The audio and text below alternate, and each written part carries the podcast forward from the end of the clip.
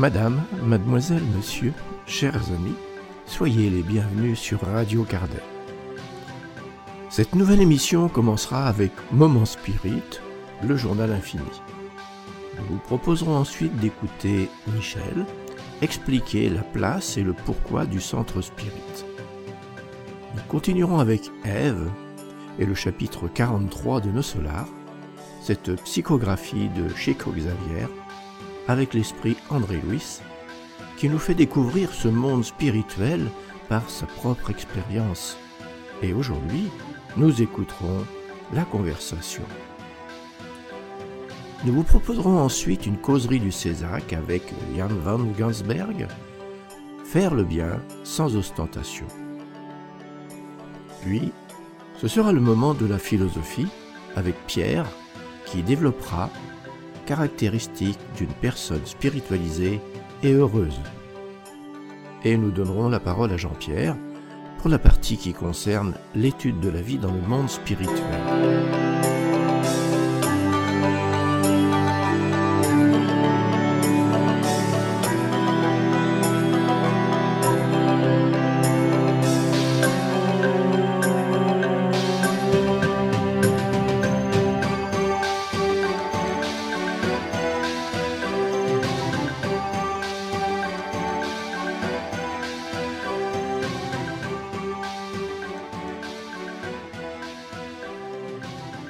Chers auditeurs, nous allons commencer en diffusant un texte du projet Moment Spirit, une production de la Fédération Spirit du Paraná au Brésil. Moment Spirit, c'est une collection de plus de 3800 messages d'optimisme, de joie et de motivation. Nous avons le plaisir de pouvoir participer à ce projet en enregistrant et en diffusant ce contenu en français. Pour les plus curieux, visitez la page www.momento.com.br. Aujourd'hui, le journal infini. Écoutons.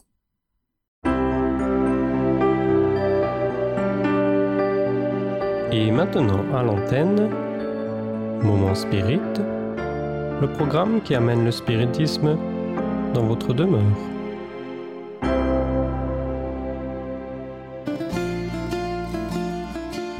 Le journal infini.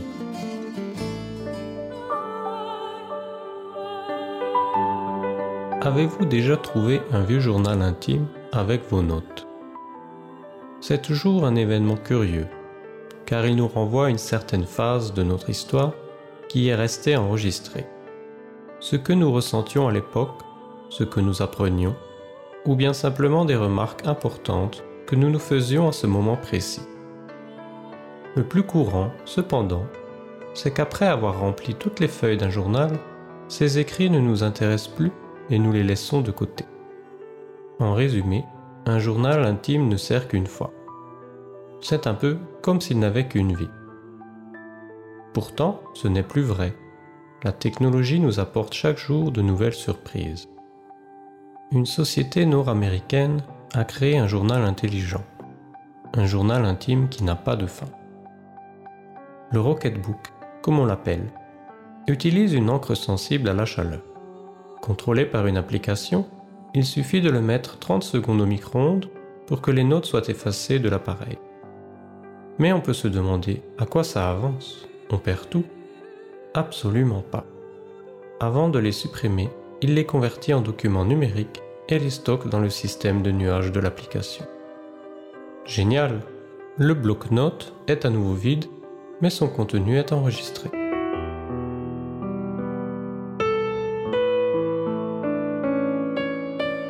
Voilà ce qui se produit avec nous et avec nos diverses incarnations, nous qui sommes des esprits immortels. Chaque fois que nous naissons, notre journal intime est vide. Nous avons la chance de réécrire nos histoires, de renouveler nos cheminements, de nouvelles opportunités nous sont données.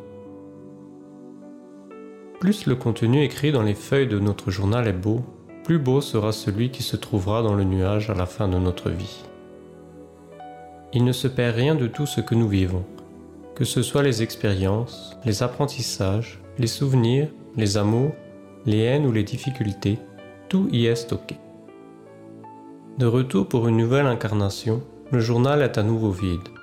Mais ce que nous avons dans le nuage nous influencera toujours et nous rappellera parfois les raisons pour lesquelles nous sommes ici. Il nous arrivera d'avoir l'impression que ce journal est le premier, surtout dans notre enfance, mais quand certaines tendances commenceront à apparaître sans explication, se différenciant significativement des autres, nous percevrons que nous avons déjà écrit et gardé des annotations dans de nombreux journaux auparavant.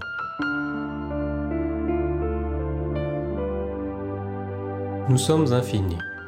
Nous avons eu un début qui remonte très loin dans le temps. Aujourd'hui, nous entamons un éveil qui nous élèvera à un autre niveau de conscience.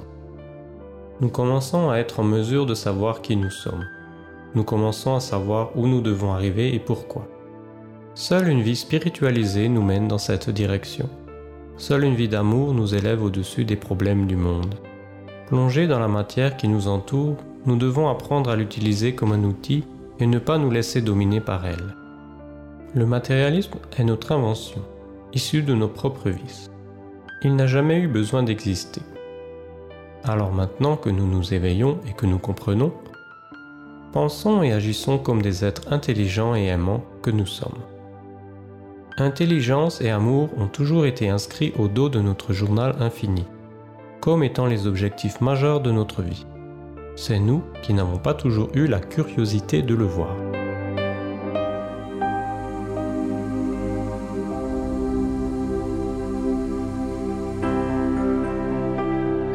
Ainsi se termine un autre épisode de Moment Spirit offert par livraria mundo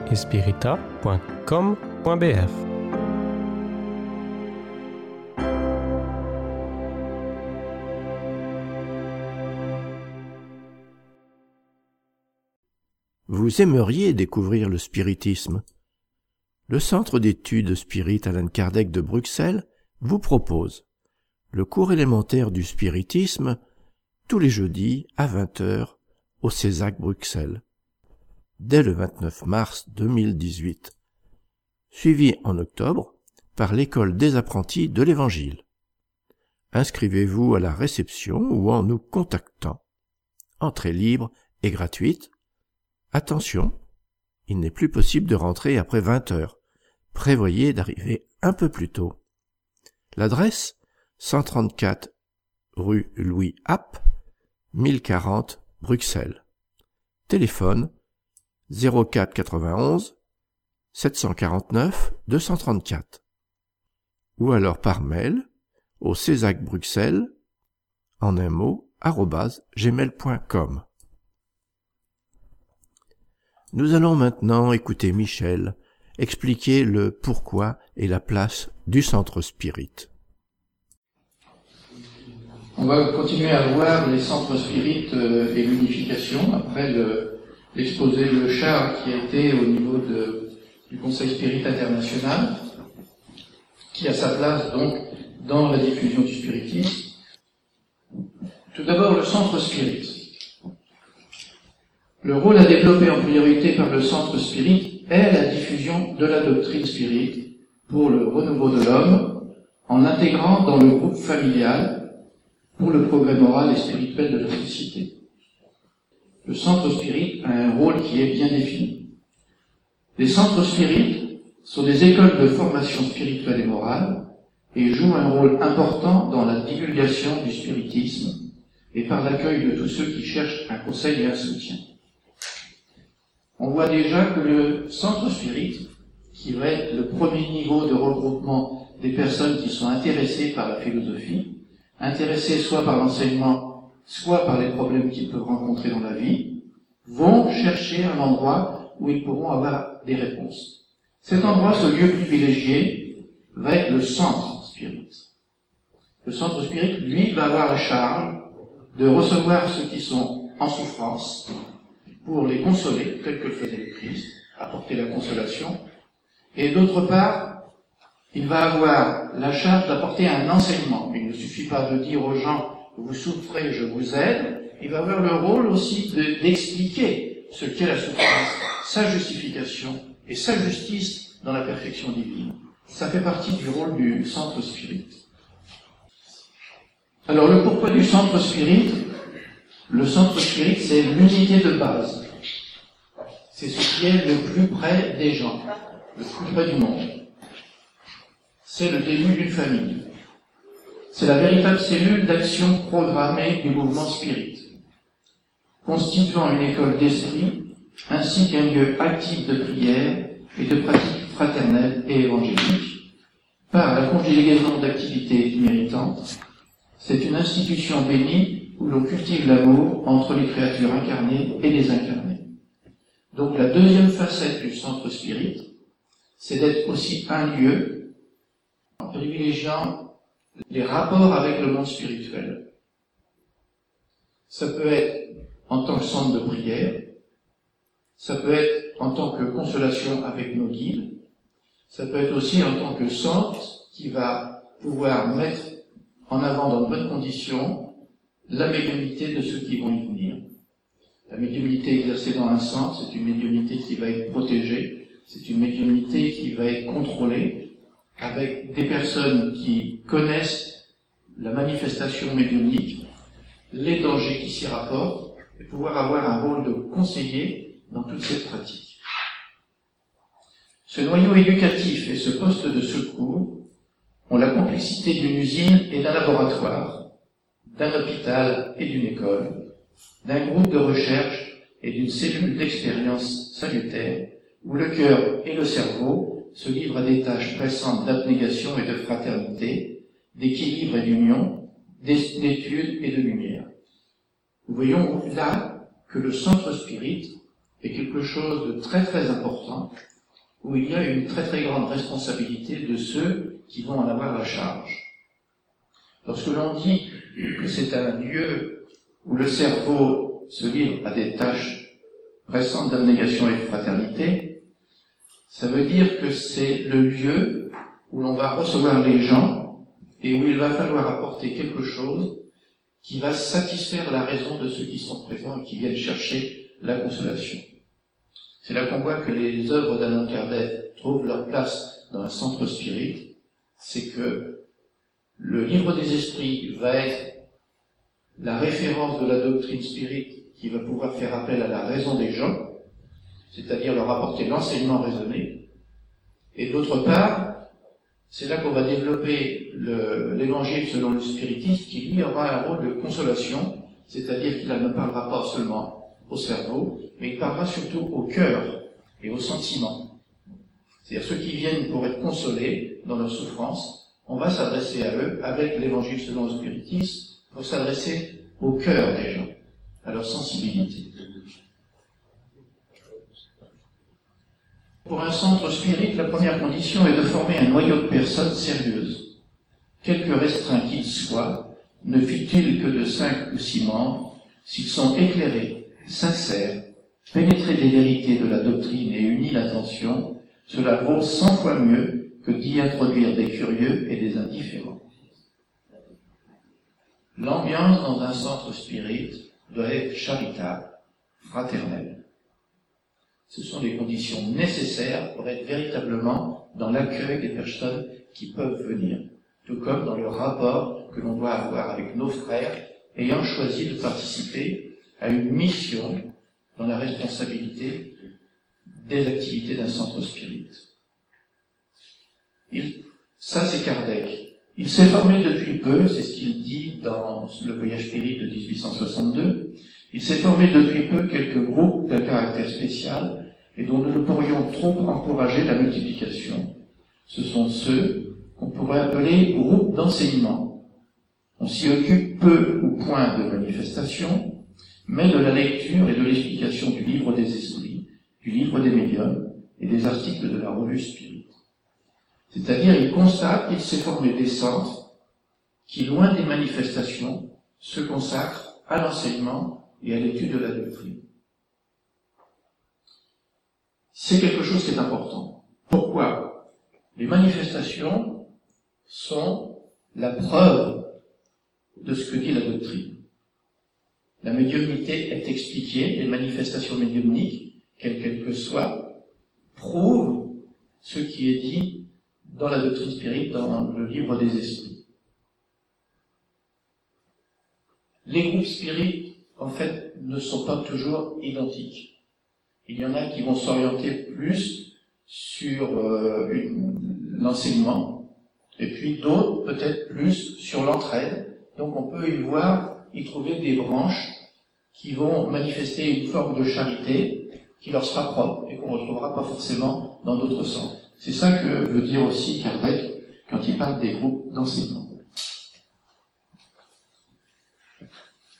Pendant qu'il est encore temps, revêtez-vous donc de la robe blanche, étouffez toutes les discordes, car les discordes appartiennent au règne du mal qui va finir.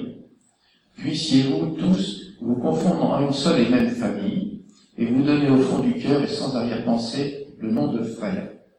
Donc, le centre spirit, c'est le lieu où l'on va pouvoir pratiquer cette fraternité. C'est le lieu où on va pouvoir avoir des points communs qui sont la référence à la doctrine. C'est le lieu, normalement, où on va trouver la véritable famille, qui est aussi la famille spirituelle. Les groupes sont des individus collectifs qui doivent vivre en paix comme les individus s'ils sont vraiment spirites. Donc Kardec dans le voyage spirit de 1862. Il ne faut pas oublier que la famille, tout comme le groupe spirit, sont les lieux où l'on peut mettre en avant tous les préceptes qui sont donnés dans l'évangile et dans la doctrine. C'est-à-dire, si l'on veut un monde meilleur, si l'on veut que ce monde de fraternité qu'on attend tous et pour lequel on travaille existe, eh nous ne sommes pas capables de le créer si auprès de nous, dans nos familles, dans les centres spirituels, nous ne pouvons pas créer ces conditions de fraternité, de charité et d'amour du prochain. C'est donc le laboratoire, comme il a été dit tout à l'heure. La grande loi d'amour et de fraternité doit avant peu régir le monde et y faire régner la paix et la concorde, sous l'étendard de la charité pour tous, sans exception de secte, de caste ni de couleur. Le mot secte dans le sens où l'entendait Kardec, bien sûr. Avec cet étendard, le spiritisme sera le trait d'union qui rapprochera les hommes divisés par les croyances et les préjugés mondains. Il abaissera les plus fortes barrières qui séparent les peuples, l'antagonisme national, donc là, on rejoint ce que je disais tout à l'heure. Si l'on veut que les peuples s'entendent, eh bien, il faut déjà que chez nous, on soit capable de s'entendre tous et de devenir des exemples pour que les autres voient en ces exemples la parole que l'on transporte nous-mêmes, que l'on porte nous-mêmes et que nous pratiquons nous-mêmes. La pratique de la charité, c'est ce qui va permettre de donner la véritable image à tous de ce qu'est le spirit. Il ne suffit pas de se dire spirit si nous ne sommes pas capables de nous comporter en spirit. Donc, c'est un étendard qui nous rassemble, qui sert à rapprocher les hommes en leur apportant l'enseignement pour séparer les divisions qui peuvent exister. De là, il découle aussi une nécessité de s'organiser. Il ne suffit pas d'être spirit. Le spiritisme est une question de fond. S'attacher à la forme serait une puérilité indigne de la grandeur du sujet.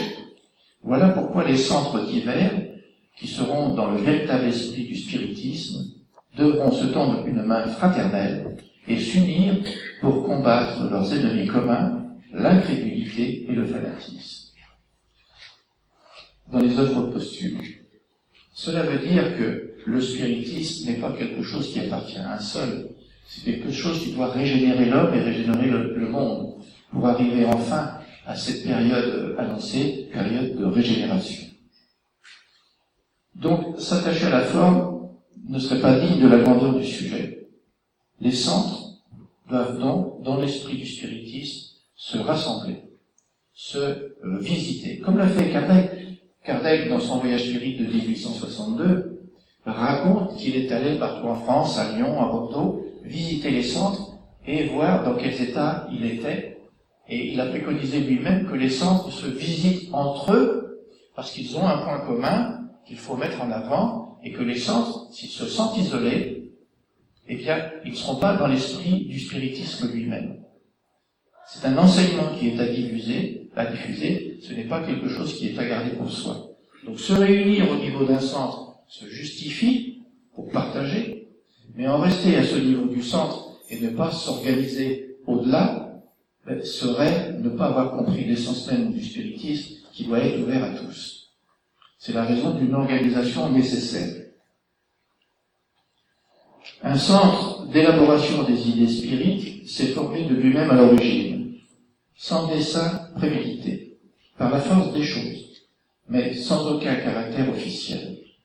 Il était nécessaire, car s'il n'eût pas existé, quel aurait été le point de ralliement des spirites disséminés en différents pays, ne pouvant communiquer leurs idées, leurs impressions, leurs observations à tous les autres centres particuliers, disséminés eux-mêmes et souvent sans consistance, ils seraient restés isolés et la diffusion de la doctrine en aurait souffert.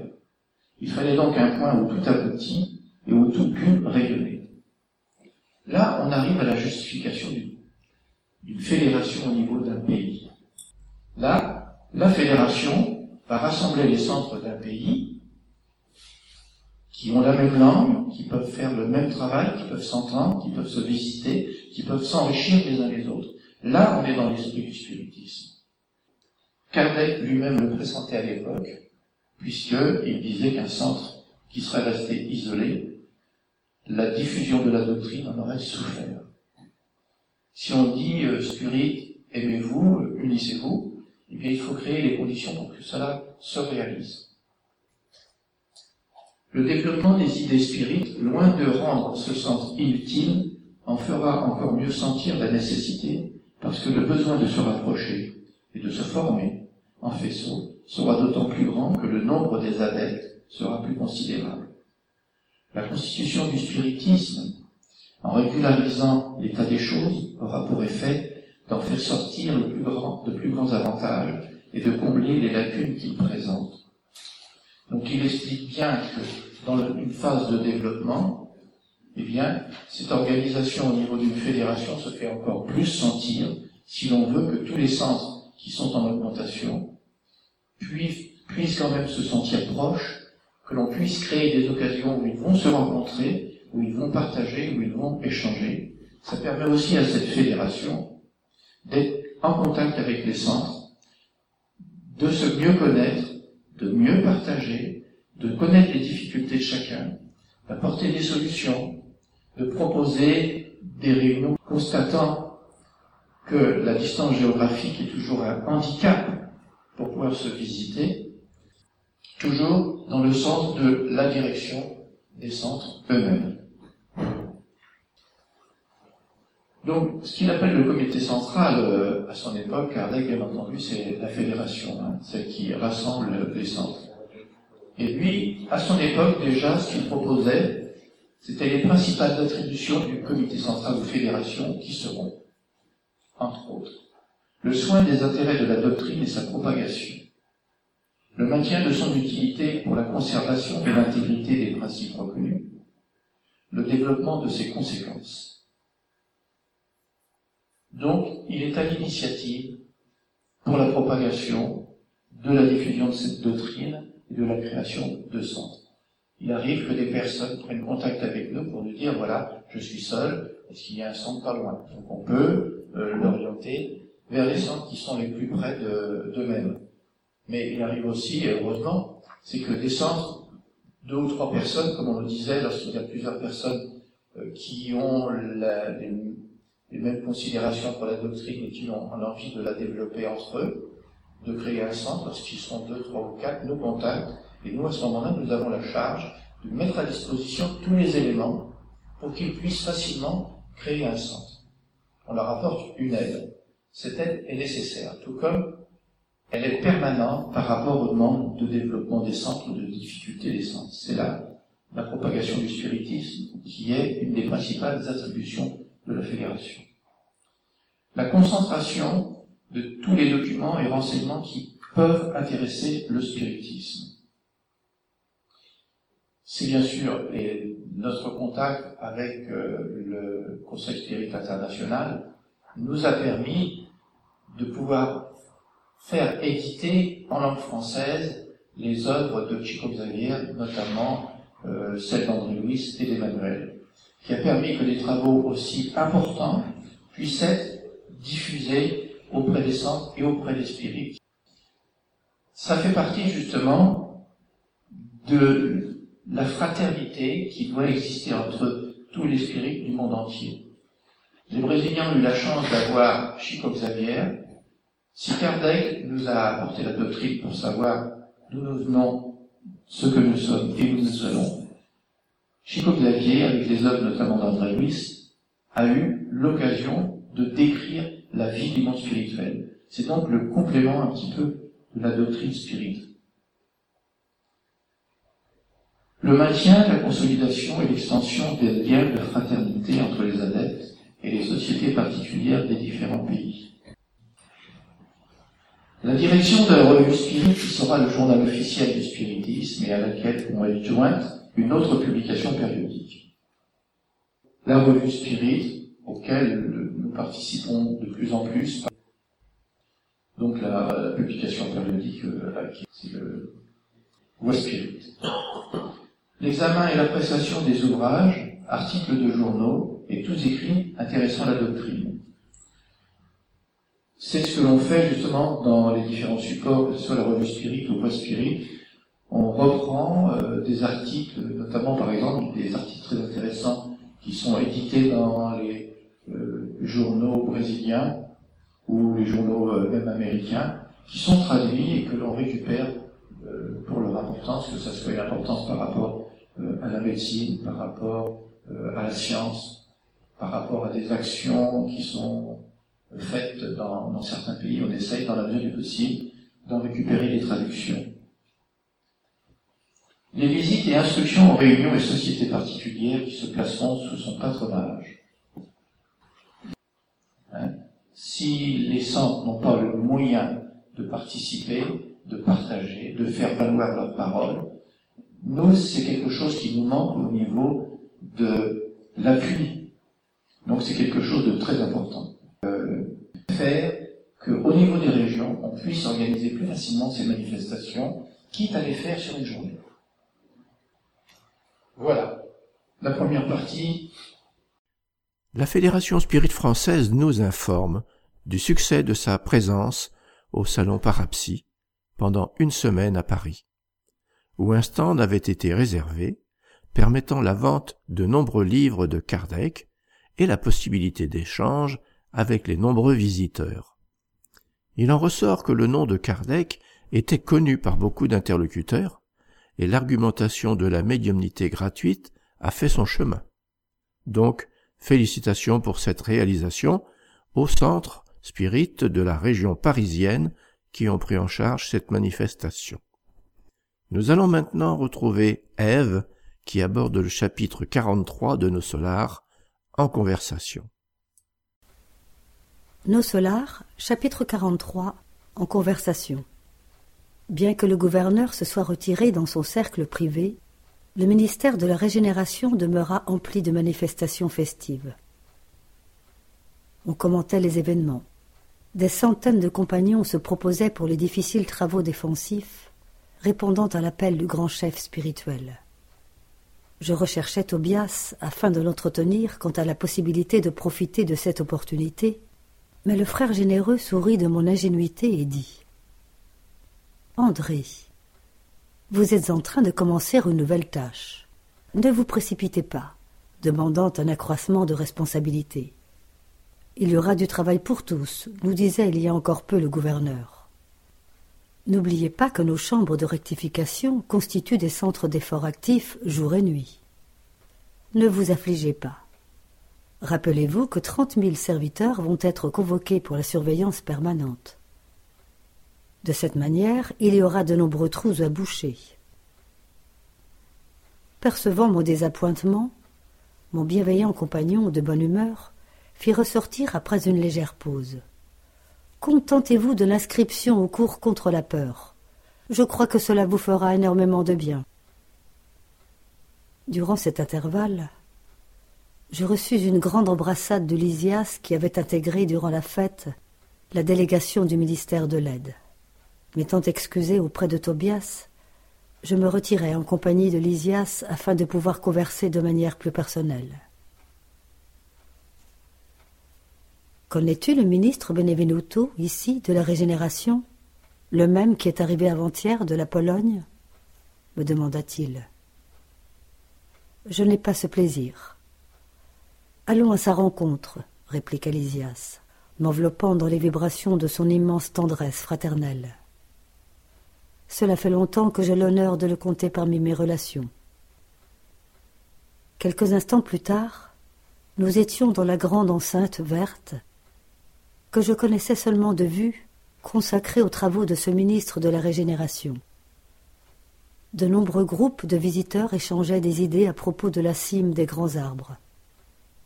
Lysias me conduisit jusqu'au plus grand regroupement où Benevenuto échangeait des propos avec plusieurs amis, me présentant avec des paroles généreuses. Le ministre m'accueillit, courtois, me faisant entrer dans son cercle avec une extrême bonté. La conversation se poursuivit de manière naturelle, et je remarquai que l'on discutait de la situation dans la sphère terrestre. La situation que nous avons vue est très douloureuse, commenta Benevenuto d'un ton grave. Habitués à des travaux de paix en Amérique, aucun d'entre nous n'imaginait ce qu'était le travail de secours spirituel dans les champs de la Pologne. Tout est obscur, tout est difficile. Là-bas, on ne peut s'attendre à trouver les lumières de la foi chez les agresseurs, pas plus que chez la plupart des victimes qui se livrent totalement à d'effrayants sentiments. Les désincarnés ne nous aident pas, se limitant à absorber nos forces. Je n'ai jamais vu pareille souffrance collective depuis le début de mon ministère. Et la commission y est-elle restée longtemps? demanda un des compagnons avec intérêt. Tout le temps disponible, ajouta le ministre.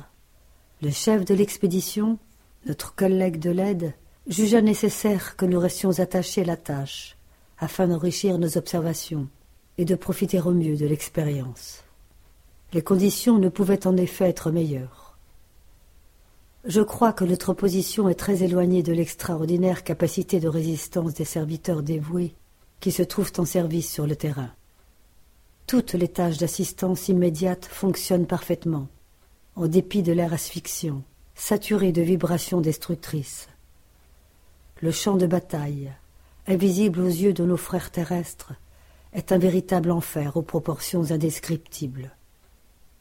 En aucune occasion, comme pendant la guerre, l'esprit humain met en évidence la condition de l'âme déchue, présentant des caractéristiques essentiellement diaboliques. J'ai vu des hommes intelligents et instruits chercher avec une attention minutieuse des secteurs bien précis d'activité pacifique pour ce qu'ils appelaient un pacte direct. Des bombes au haut pouvoir explosif détruisaient des édifices patiemment construits. Aux fluides empoisonnés de la bataille se mêlaient les émanations pestilentes de la haine, rendant la moindre aide pratiquement impossible. Ce qui nous a pourtant le plus attristés, ce fut la douloureuse condition des militaires agresseurs quand quelques-uns parmi eux abandonnaient, obligés par les circonstances, leurs vêtements terrestres. Dominés dans leur majorité par des forces ténébreuses, ils fuyaient les esprits missionnaires, les appelant fantômes de la croix. Et n'étaient-ils pas recueillis pour recevoir l'explication due? demanda quelqu'un interrompant le narrateur. Benevenuto ébaucha un geste significatif et répondit. Il sera toujours possible de s'occuper des fous pacifiques dans leur foyer. Mais quel remède faut-il réserver aux fous furieux, si ce n'est l'hospice? Il n'y avait pas d'autre possibilité pour de tels êtres que de les laisser dans les précipices des ténèbres où ils seront naturellement obligés de se réajuster, donnant une chance aux pensées dignes. Par ailleurs, il est normal que les missions d'aide ne recueillent que les personnes prédisposées au secours élevé. Mais les scènes entrevues furent excessivement douloureuses pour de nombreuses raisons. Profitant d'un léger intervalle dans la conversation, un autre compagnon donna son avis. Il est presque incroyable que l'Europe, avec autant de patrimoine culturel, se soit lancé dans pareille calamité. Manque de préparation religieuse, mes amis, expliqua le ministre avec une inflexion expressive dans la voix. Il ne suffit pas que l'homme ait son intelligence épurée. Il lui est nécessaire d'illuminer ses réflexions pour la vie éternelle. Les églises sont toujours saintes dans leur fondement, et le sacerdoce sera toujours divin quand il s'occupe essentiellement de la vérité de Dieu. Mais le sacerdoce politique ne s'occupera jamais de la soif spirituelle de la civilisation. Sans le souffle divin, les personnalités religieuses pourront inspirer respect et admiration, pas la foi, ni la confiance. Mais le spiritisme demanda abruptement l'une des personnes présentes. Les premiers bourgeonnements de la doctrine n'ont-ils pas surgi en Amérique et en Europe il y a plus de cinquante ans? Ce nouveau mouvement au service des vérités éternelles ne se poursuit-il pas? Benevenuto sourit, ébaucha un geste extrêmement significatif et ajouta Le spiritisme est notre grande espérance, et parmi tous les titres qu'il pourrait recevoir, il est le consolateur de l'humanité incarnée mais notre marche est encore très lente. Il s'agit d'un don sublime pour lequel la majorité des hommes n'a pas encore Dieu pour voir. Il est écrit Dieu pour voir. Un écrasant pourcentage parmi les nouveaux apprentis s'approche de cette source divine, reproduisant les anciens vices religieux. Ils veulent recevoir les bienfaits, mais ne se disposent pas à donner quoi que ce soit d'eux-mêmes. Ils invoquent la vérité, mais ne marche pas à sa rencontre, pendant que de nombreux chercheurs réduisent les médiums à des cobayes humains. De nombreux croyants procèdent à la manière de certains malades qui, bien que guéris, croient plus en la maladie qu'en la santé, et ne se servent jamais de leurs pieds. Enfin, ils cherchent sur terre les esprits matérialisés pour le phénoménisme passager, pendant que dans le même temps, nous, nous vivons à la recherche des hommes spiritualisés pour le travail sérieux. Le jeu de mots fit naître des expressions de bonne humeur générale, et le ministre ajouta gravement Nos services sont astronomiques, mais n'oublions pas que tout homme est une semence de la divinité. Attaquons l'exécution de nos devoirs avec espérance et optimisme, et soyons toujours convaincus que si nous faisons bien notre part, nous pourrons rester en paix, car le Seigneur fera le reste.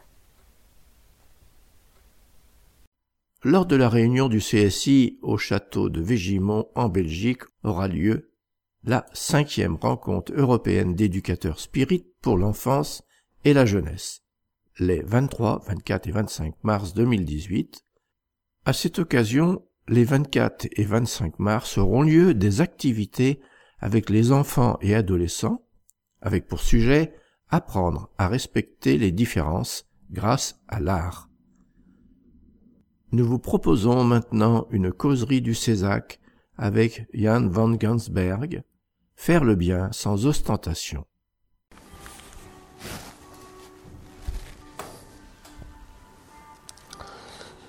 Charité, le but à atteindre.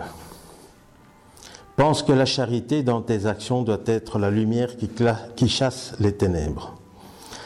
Tant que tu ne comprendras pas que la charité est toujours le meilleur baume pour celui qui la pratique, en rattachant le bienfaiteur au nécessiteux, tu resteras dans la phase primaire de la vertu par excellence. Tu pourras partager de la monnaie à pleine main. Si tu n'éprouves pas le sentiment de l'amitié envers l'assisté, tu n'auras pas atteint l'essence même de la charité. Tu partageras des vêtements et des couvertures avec ceux qui n'en ont pas Cependant, si tu ne leur apportes pas de la compréhension et de la gentillesse, tu ne dépasseras pas les limites de la philanthropie. Tu porteras secours aux malades, au moyen de remèdes coûteux, mais si tu n'y ajoutes pas la douceur fraternelle, tu accompliras seulement une petite tâche sans grande importance. Tu offriras du pain à ceux qui ont faim. Néanmoins, si ton geste n'est pas empreint de bonté, tu n'auras pas accédé au sens réel de la charité. Tu distribueras des biens et des objets parmi les déshérités. Pourtant, sans la chaleur de ton apport humain envers eux, tu n'auras pas atteint la profondeur de la vertu supérieure. La charité est quelque chose de plus grand que l'action toute simple d'offrir quelque chose. Il est sûr que ce que l'on donne à quelqu'un, se trouvant dans le besoin, lui est utile. Mais pour que la charité soit vraiment faite, il faut que l'amour tienne sa place dans l'acte de bienfaisance, comme l'huile qui nourrit la flamme de la foi. La charité matérielle remplit les espaces ouverts par la misère socio-économique, partout visible. Au-delà de ces espaces, il y a tout un monde de besoins chez d'autres personnes qui te frôlent et qui attendent la lumière libératrice venant de ton action. Avoir de l'indulgence envers les ingrats et les agresseurs, de la compassion devant les présomptueux et les pervers, de la tolérance envers les offenseurs, de l'humilité en face du défi créé par l'incohérence, de la pitié envers l'oppresseur et le despote, de la prière intercédant pour l'ennemi, de la patience pleine de noblesse devant les provocations et la mauvaise humeur des autres, de la politesse qui fait sauter les menottes de la grossièreté et de la méchanceté, fruit de l'ignorance, responsable de la délinquance et de la folie. La charité morale est de règle à chaque instant, dans le foyer, dans la rue, dans le travail, tout en la pratiquant, souviens-toi aussi de la charité envers toi-même. Jésus, vivant parmi les hommes, donna par l'exemple des leçons de tous les types de charité. Il est toujours le plus parfait modèle connu. Et il a montré la charité comme la lumière du geste qui éclaire les ténèbres grâce à l'action de l'amour. Charité donc, voilà le chemin à suivre, voilà le but à atteindre.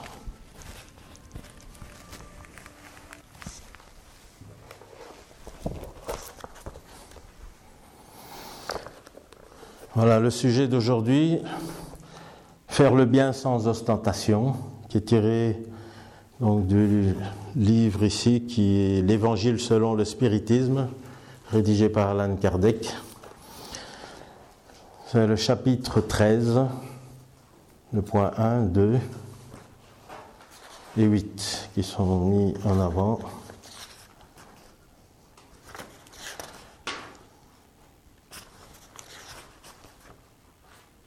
Et le point 8 vient de convier les pauvres et les estropiés.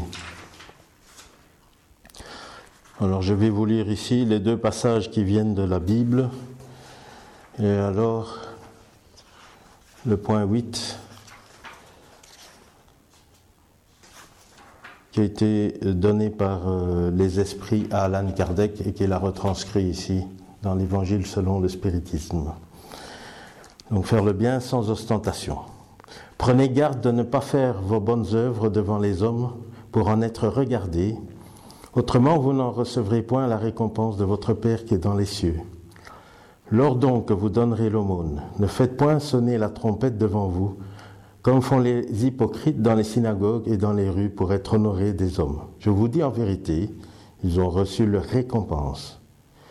Mais lorsque vous faites l'aumône, que votre main gauche ne sache pas ce que fait votre main droite, afin que l'aumône soit dans le secret. Et votre Père qui voit ce qui se passe dans le secret vous en rendra la récompense. Saint Matthieu. Jésus étant descendu de la montagne, une grande foule de peuple le suivit.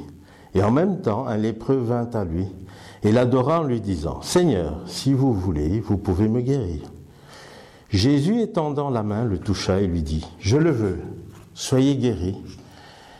Et à l'instant, la lèpre fut guérie. Alors Jésus lui dit, Gardez-vous de parler de ceci à personne, mais allez vous montrer aux prêtres et offrez le don prescrit par Moïse afin que cela leur serve de témoignage. Saint Matthieu.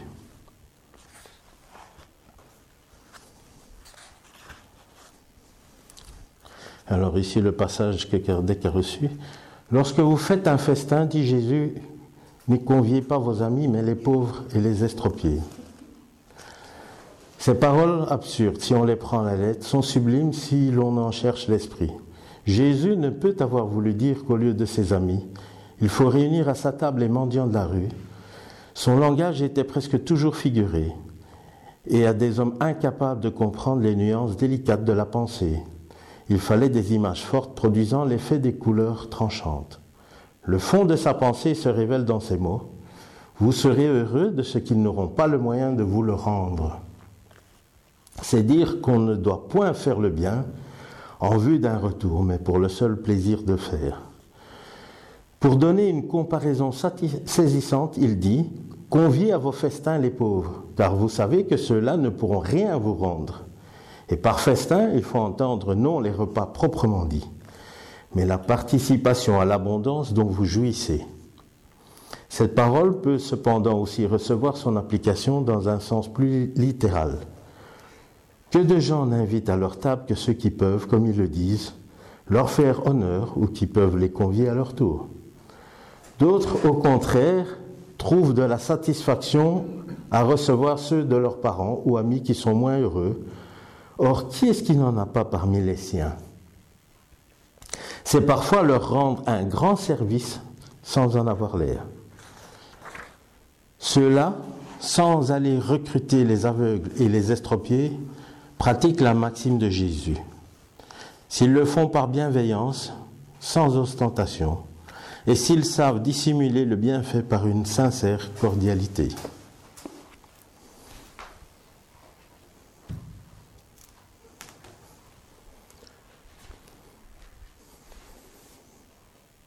Ici, dans notre société, il est un peu difficile de donner sans ostentation, parce que on a tous l'exemple que donne la télévision avec euh, toutes ces donations qui se font en direct, et on voit les chiffres qui augmentent, etc. Et on sait directement qui donne quoi, combien, etc. Ou alors, lorsque quelqu'un fait une donation, on fait un très grand chèque visible par les caméras, et la personne va faire une photo avec ce grand chèque à côté. Voilà ce que j'ai donné, le montant est là. Donc, on se montre. Jésus, lui, justement, il demande de ne pas se montrer lorsqu'on donne ou qu'on donne euh, un service ou qu'on rend service. C'est quelque chose qui doit être fait en discrétion.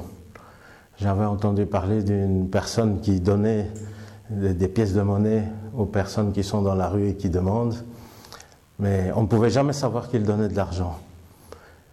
Il venait, il prenait sa pièce, il la mettait dans sa main et il venait, il disait bonjour. alors, la, pièce était là, et la pièce passait dans l'autre main, et il repartait. Et la personne était contente qu'on lui avait dit bonjour, elle avait reçu une pièce en plus.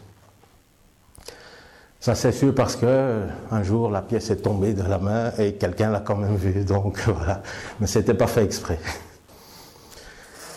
Donc il y, a, toujours moyen de, de, trouver une astuce pour que ça ne se sache pas. On a, je crois qu'on a eu l'exemple aux États-Unis lorsqu'il y a eu euh, les catastrophes, là, des tornades, etc. Une maison, enfin, toutes ces maisons qui avaient été détruites, il y avait un acteur qui avait aussi fait une donation et il voulait pas qu'on sache qui c'était et on n'a jamais su jusqu'à présent quel était cet acteur qui avait mis tant d'argent pour aider à reconstruire certaines maisons.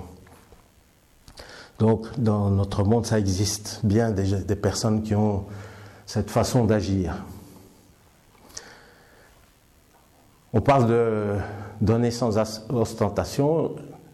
Il parle ici de notre abondance. Mais notre abondance, qu'est-ce que c'est? Est-ce que c'est seulement de l'argent? On peut aussi donner notre connaissance, notre capacité. Donc on peut servir dans la charité, aller donner du temps à quelqu'un pour l'écouter. Il dit, ça peut se faire même en famille, dans la famille, c'est nécessaire. Il y a des personnes qui sont là esselés dans notre propre famille.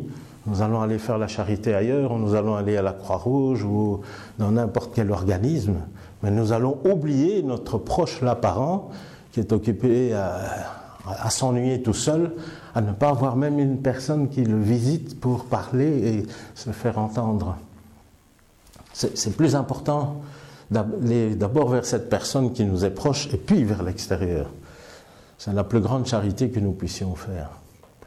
Il y a aussi euh, donc euh, celui qui a des capacités euh, avec son intelligence peut aussi pratiquer une certaine charité. Euh, je vois par exemple une personne qui est très forte en informatique et qui euh, se permet de donner des, informations, euh, comment fonctionne, par exemple, ah, vous connaissez tous, tous ces programmes là, de communication, il y a Skype, Messenger, etc. Il y a beaucoup de personnes qui ne savent pas comment ça fonctionne, qui sont âgées déjà ou, ou pas. Et il y a des personnes spécialisées là-dedans qui pourraient se faire payer, mais qui, en dehors de leurs heures de travail, se proposent à expliquer le fonctionnement de cela et aident à ce que ces personnes comprennent comment ça fonctionne. Donc c'est aussi une manière donc, euh, de profiter de notre connaissance par rapport à notre métier et en dehors de nos heures de travail, de pratiquer ce métier de manière bénévole quelque part. Je ne sais pas si c'est possible avec tous les métiers, hein. parce que je ne sais pas comment un pilote peut faire euh, euh, pour aller apprendre à, piloter à quelqu'un où il n'y a pas d'avion. Enfin bon, on ne sait jamais. Hein. Mais voilà, il y a des tas de possibilités de, pratiquer cela. Alors moi j'ai pensé, il y a des, grandes œuvres très visibles qui sont là. Euh, des personnes qui, qui font des œuvres. Et on les cite à la télévision où, il y a des, des, gens qui témoignent et qui font des films par rapport à ce qu'ils ont fait. Et pourtant, ces gens pratiquent aussi la charité. Mais c'est difficile de pratiquer donc une charité à grand niveau, à haut niveau, sans se faire connaître. Et donc, il faut connaître la limite de savoir est-ce que c'est pour me faire connaître ou c'est pour faire connaître l'œuvre? Et là, on peut voir que c'est bien souvent pour faire connaître l'œuvre. Oui, il faut une image, il faut quelqu'un qui est visible. C'est cette personne qui, fait ces œuvres-là. Mais cette personne ne prend rien de tout cela. Cet argent va aller dans l'organisation que cette personne dirige et tout cela va être mis en place sans que personne ne touche un revenu par rapport à ce qui aura été mis en place. Parce que malheureusement, il y a beaucoup d'organismes qui fonctionnent avec, euh, enfin, para-étatiques et qui prennent beaucoup, ne fût-ce que pour euh, les logements, les déplacements, euh, nourriture, etc.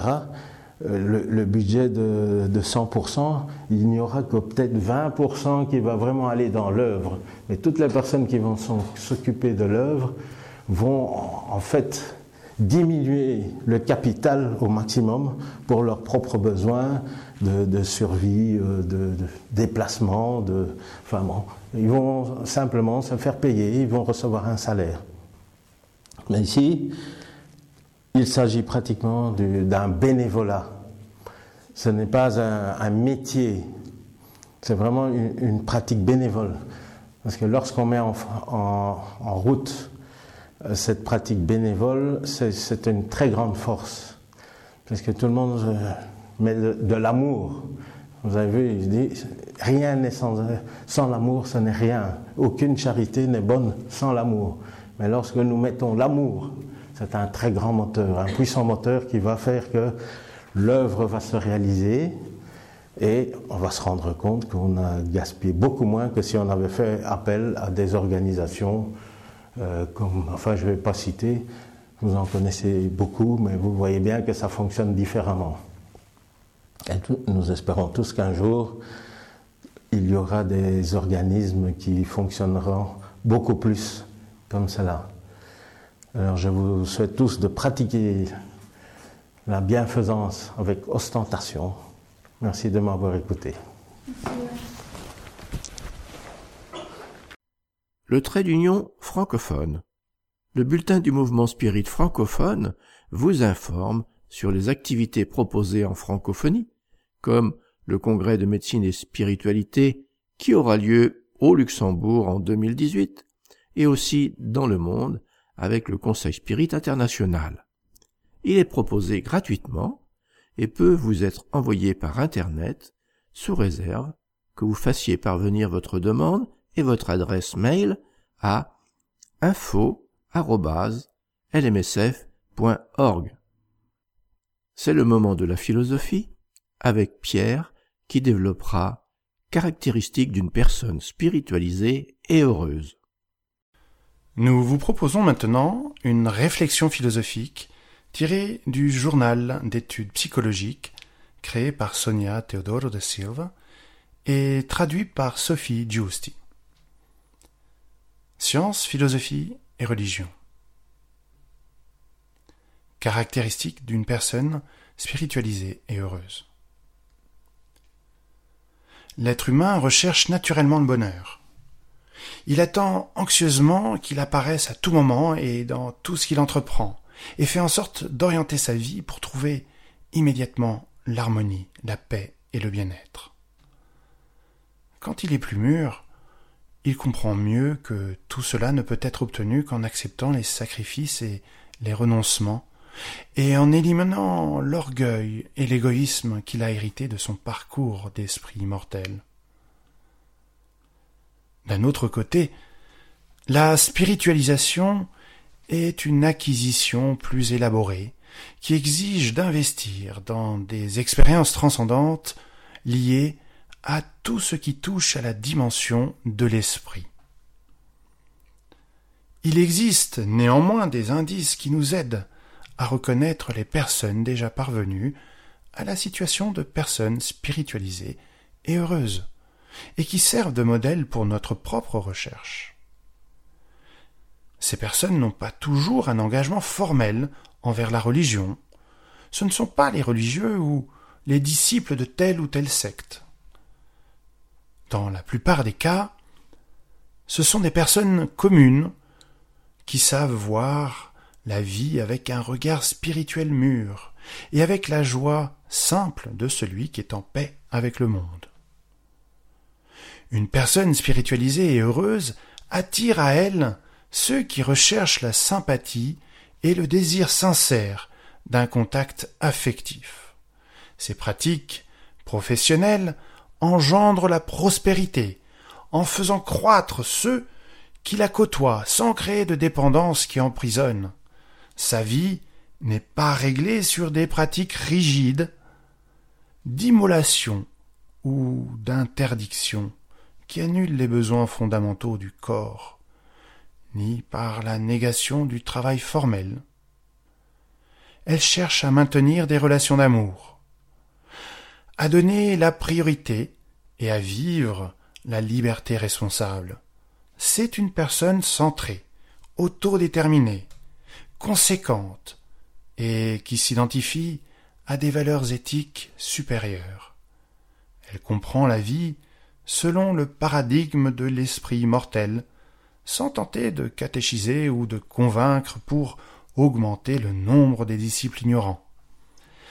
Elle a conquis la conscience de son monde intérieur, de ses processus inconscients, et du besoin de se transformer elle-même, sans moralisme ou répression puérile. Elle respecte la religiosité d'autrui, en plaidant pour des pratiques spirituelles libératrices des consciences, et qui encourage le contact avec le divin dans chaque être humain. C'est une personne qui aime et propage l'amour dans tout ce qu'elle fait. Adenauer Novaes, psychologue, clinicien. Fuite psychologique. Déchiffre-moi ou je te dévore proposait le sphinx à Oedipe. Grâce à sa réflexion affûtée, le fils de Jocaste est parvenu à trouver la réponse de l'énigme qu'on lui proposait pour continuer vers la prochaine étape sans être dévoré. Mais il allait devoir faire face à d'autres défis sur son parcours. Le fameux passage du mythe d'Oedipe est une belle illustration des défis de l'existence. Ces grandes énigmes qui surgissent de notre inconscient ou qui viennent de l'extérieur, telles des provocations qui n'ont d'autre but que de donner une impulsion à nos possibilités latentes. Mais ce qui doit être affronté d'une manière positive sur notre parcours est souvent vu comme un manque de chance ou même comme une entrave au bonheur auquel nous aspirons. Et qui nous pousse vers la fuite psychologique. Il suffit d'observer les chiffres alarmants de la consommation d'alcool ou de stupéfiants dans la société moderne. Des suicides directs et indirects, ainsi que des compulsions et troubles variés, pour constater dans les symptômes et les substituts d'une âme malade les graves conséquences des fuites psychologiques. On en voit tant d'autres qui refusent d'étudier plus en profondeur les valeurs de l'âme en menant une vie dépourvue de sentiments nobles. Ce sont pourtant les personnes malades qui deviennent même des idoles d'une société malade, sans s'apercevoir qu'elles sont sujettes à une pathologie dénommée normose, que nous a si bien présenté Pierre Veil. Il est normal que nous appréhendions certaines situations ou défis, et que nous cherchions des mécanismes pour nous conforter face aux circonstances difficiles. Mais quand la fuite se transforme en un comportement constant, l'ombre se densifie et gagne du terrain, et le problème reste vivace, dans l'attente de notre décision de faire face et de nous contrôler. À un moment donné de son parcours, Oedipe l'a vu. Si l'on fait abstraction de l'aspect littéraire, Peut-être que les belles pages de la mythologie grecque nous préviennent que ce n'est qu'en peaufinant notre regard intérieur, dans la mesure où nous cessons de regarder vers l'extérieur, que nous nous réveillons à la réalité vivante qui existe dans notre monde intime, capable de surmonter et d'apprendre avec les sphinx que la vie nous présente, sans avoir besoin d'avoir recours aux fuites psychologiques. Claudio Sinotti, thérapeute jungien.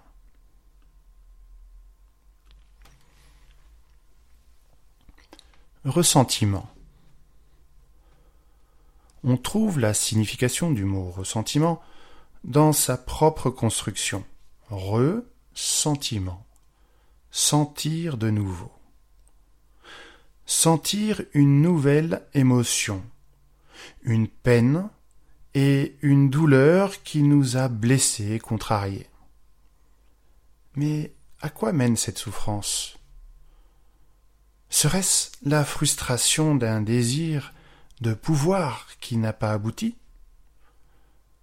Les frustrations des désirs de l'ego ou l'incapacité d'élaborer nos sentiments inférieurs Souvent, il nous faut des années d'existence à ressentir des émotions et vivre des expériences qui nous font nous accrocher à la douleur et à la souffrance que nous avons vécues dans le passé. Il nous faut plonger dans la mer profonde de notre être et fouiller dans les rebuts émotionnels que nous persistons à garder. Il nous faut retourner la vie et identifier tout ce qui peut être laissé de côté, recyclé et mis à profit. Comment aller de l'avant avec un sac plein de débris? Outre le poids inutile, avec le temps, tous ces débris pourriront, et nous ne garderons que les vautours de l'émotion. La dépression, l'anxiété, la colère, la rage, la douleur et le désespoir. Et c'est dans ce tas de gravats que nous jetons souvent ce qu'il y a de meilleur en nous, les talents que nous n'avons pas exploités, les opportunités dont nous n'avons pas profité parce que nous avons eu peur, les conversations que nous n'avons pas finies, le bonheur que nous n'avons pas vécu. Et dans le sac que nous conservons dans notre être, nous oublions souvent de sentir la plénitude de la vie. Iris thérapeute jungienne et transpersonnelle.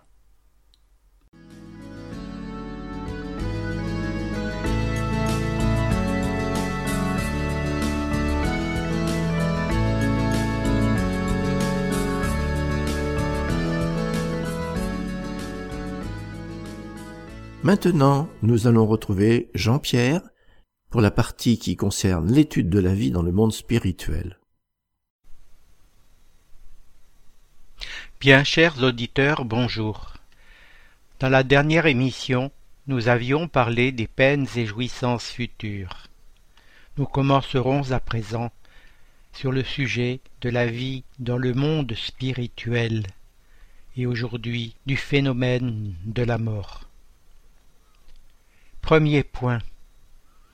Individualité de l'esprit après la désincarnation.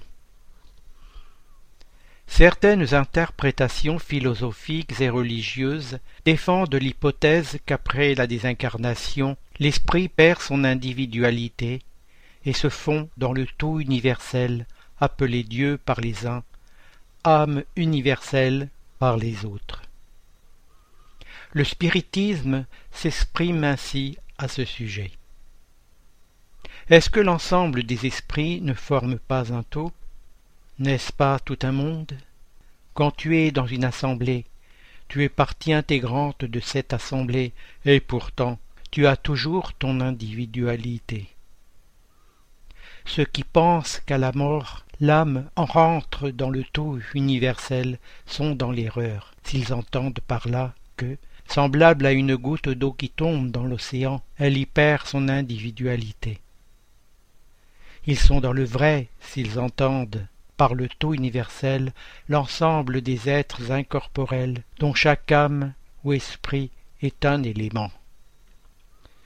Si les âmes étaient confondues dans la masse, elles n'auraient que des qualités de l'ensemble, et rien ne les distinguerait les unes des autres elles n'auraient ni intelligence, ni qualité propre, tandis que, dans toutes les communications, elles accusent la conscience du moi et une volonté distincte. S'il n'y avait, après la mort, que ce qu'on appelle le grand tout, absorbant toutes les individualités, ce tout serait uniforme, et dès lors toutes les communications que l'on recevrait du monde invisible seraient identiques, puisqu'on y rencontre des êtres bons, d'autres mauvais, des savants et des ignorants, des heureux et des malheureux, qu'il y en a de tous les caractères, de gais et de tristes, de légers et de profonds, etc. C'est évidemment que ce sont des êtres distincts. L'individualité devient plus évidente encore quand ces êtres prouvent leur identité par des signes incontestables des détails personnels relatifs à leur vie terrestre et que l'on peut constater. Elle ne peut être révoquée en doute quand il se manifeste à la vue dans les apparitions. L'individualité de l'âme nous était enseignée en théorie comme un article de foi. Le spiritisme la rend patente et en quelque sorte matérielle. Deuxième point. Séparation de l'âme du corps par la désincarnation. La séparation entre l'âme et le corps n'est pas généralement douloureuse. Le corps souffre souvent plus pendant la vie qu'au moment de la mort. L'âme n'y est pour rien. Les souffrances que l'on éprouve quelquefois au moment de la mort sont une jouissance pour l'esprit qui voit arriver le terme de son exil. La mort étant un phénomène biologique naturel, lorsqu'il se produit un défaut général du système, l'âme se libère de son corps. Le corps étant exclusivement matériel, subit les vicissitudes de la matière. Après avoir fonctionné quelque temps, il se désorganise et se décompose le principe vital qui animait les organes du corps, ne trouvant plus d'éléments à son activité, s'éteint et le corps meurt. L'esprit pour qui le corps privé de vie est désormais sans utilité, le quitte, comme on quitte une maison en ruine ou un habit hors de service. Le phénomène de la désincarnation est l'opposé de celui de l'incarnation. Ainsi, lorsque l'esprit doit s'incarner dans un corps humain en voie de formation, un lien fluidique qui n'est autre qu'une expansion de son père-esprit le rattache au germe vers lequel il se trouve attiré par une force irrésistible dès le moment de la conception. Sous l'influence du principe vital matériel du germe, le père-esprit, qui possède certaines propriétés de la matière, s'unit molécule à molécule avec le corps qui se forme d'où l'on peut dire que l'esprit, par l'intermédiaire de son Père Esprit, prend en quelque sorte racine dans ce germe, comme une plante dans la terre. Par un effet contraire, cette union du Père Esprit et de la matière charnelle, qui s'était accomplie sous l'influence du principe vital du germe, quand ce principe cesse d'agir par suite de la désorganisation du corps L'union, qui n'était maintenue que par une force agissante, cesse quand cette force cesse d'agir. Alors le Père Esprit se dégage, molécule à molécule, comme il s'était uni, et l'Esprit est rendu à la liberté. Ainsi, ce n'est pas le départ de l'Esprit qui cause la mort du corps, mais la mort du corps qui cause le départ de l'Esprit. Ainsi, pendant la réincarnation, l'esprit tient au corps par son enveloppe semi-matérielle ou périsprit.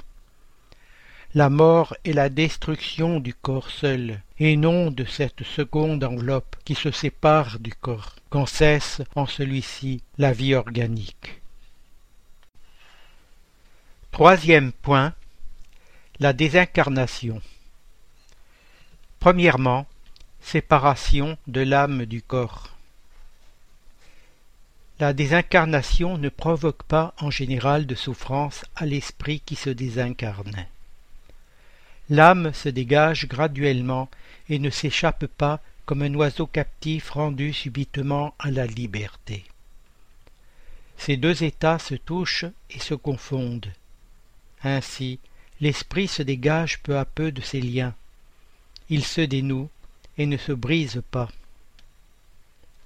L'observation prouve qu'à l'instant de la mort, le dégagement du périsprit n'est pas subitement complet.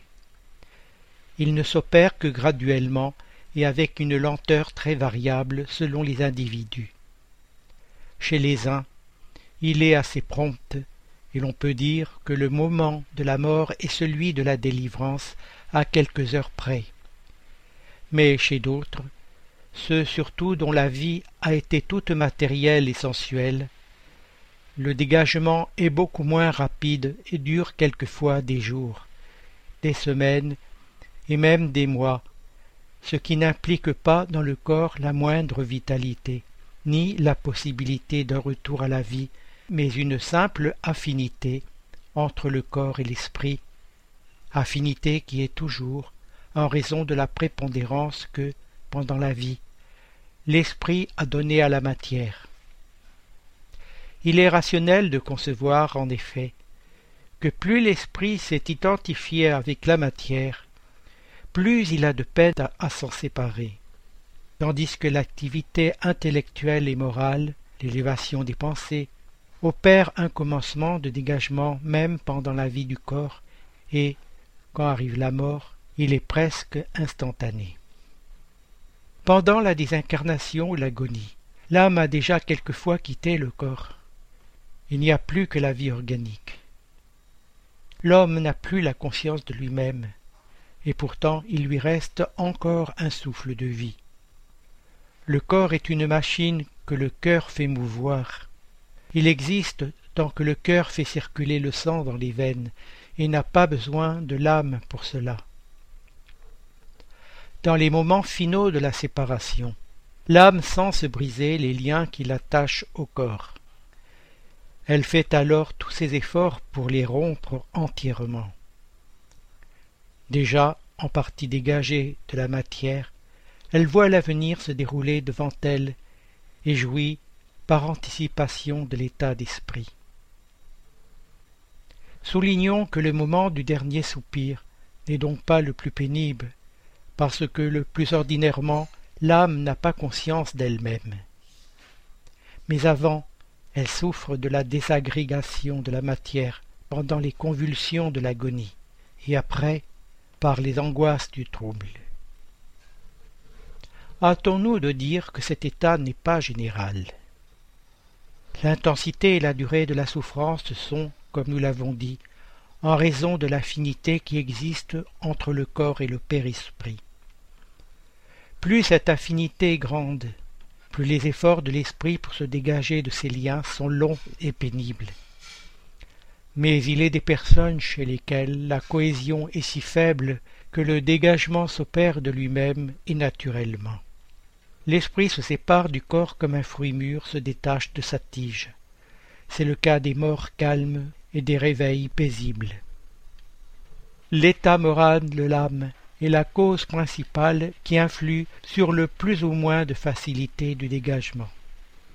L'affinité entre le corps et le père-esprit est en raison de l'attachement de l'esprit à la matière. Elle est à son maximum chez l'homme dont toutes les préoccupations se concentrent sur la vie et les jouissances matérielles. Elle est presque nulle chez celui dont l'âme épurée s'est identifiée par anticipation avec la vie spirituelle. Puisque la lenteur et la difficulté de la séparation sont en raison du degré d'épuration et de dématérialisation de l'âme, il dépend de chacun de rendre ce passage plus ou moins facile ou pénible, agréable ou douloureux. Deuxièmement, séparation de l'âme du corps par la mort naturelle. Dans la mort naturelle, celle qui résulte de l'extinction des forces vitales par l'âge ou la maladie, le dégagement s'opère graduellement. Chez l'homme dont l'âme est dématérialisée et dont les pensées se sont détachées des choses terrestres, le dégagement est presque complet avant la mort réelle. Le corps vit encore de la vie organique, que l'âme est déjà entrée dans la vie spirituelle et ne tient plus au corps que par un lien si faible, il se rompt sans peine au dernier battement de cœur. Dans cette situation, l'esprit peut avoir déjà recouvré sa lucidité et être témoin conscient de l'extinction de la vie de son corps dont il est heureux d'être délivré. Pour lui, le trouble est presque nul. Ce n'est qu'un moment de sommeil paisible, d'où il sort avec une indicible impression de bonheur et d'espérance. Dans cette situation, l'homme quitte la vie sans s'en apercevoir. C'est une lampe qui s'éteint faute d'aliment. Chez l'homme matériel et sensuel, celui qui a plus vécu par le corps que par l'esprit, pour qui la vie spirituelle n'est rien, pas même une réalité dans sa pensée. Tout a contribué à resserrer les liens qui l'attachent à la matière. Rien n'est venu les relâcher pendant la vie. Aux approches de la mort, le dégagement s'opère aussi par degrés, mais avec des efforts continus. Les convulsions de l'agonie sont l'indice de la lutte que soutient l'esprit qui parfois veut rompre les liens qui lui résistent, et d'autres fois se cramponne à son corps dont une force irrésistible l'arrache violemment partie par partie. Troisièmement, séparation de l'âme du corps par mort subite. La mort subite peut ou non être associée à un acte de violence. Ce sont des morts violentes, homicides, torture, suicide, désastre, calamité naturelle ou provoquée par l'homme, etc.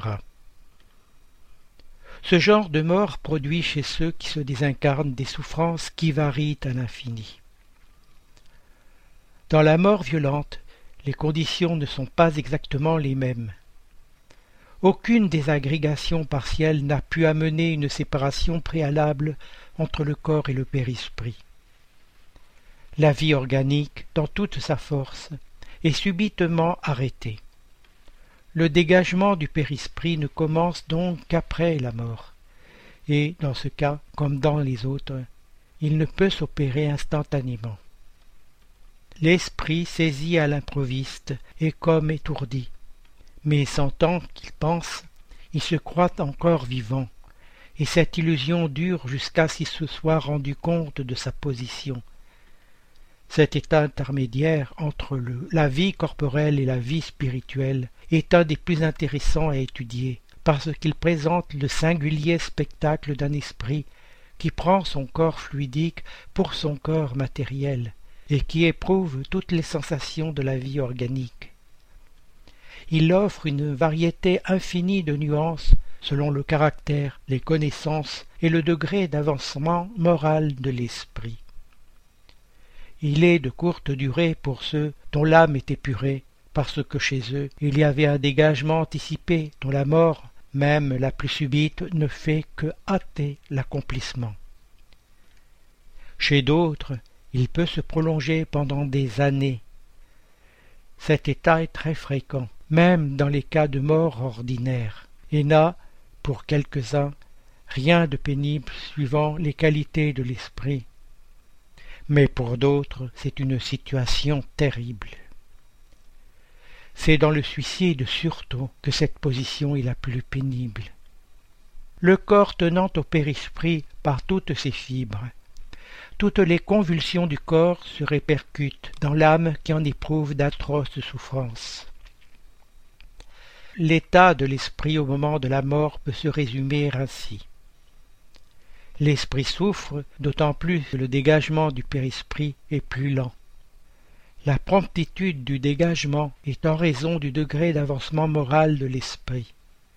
Pour l'esprit dématérialisé, dont la conscience est pure, la mort est un sommeil de quelques instants, exemple de toute souffrance, et dont le réveil est plein de suavité pour travailler à son épuration, réprimer ses tendances mauvaises, vaincre ses passions. Il faut en voir les avantages dans l'avenir. Pour s'identifier avec la vie future, y diriger ses aspirations et la préférer à la vie terrestre, il faut non seulement y croire, mais la comprendre.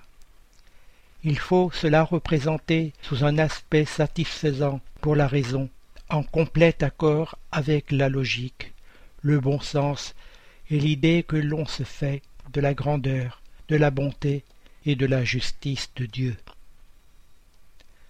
De toutes les doctrines philosophiques, le spiritisme est celle qui exerce sous ce rapport la plus grande influence par la foi inébranlable qu'il donne.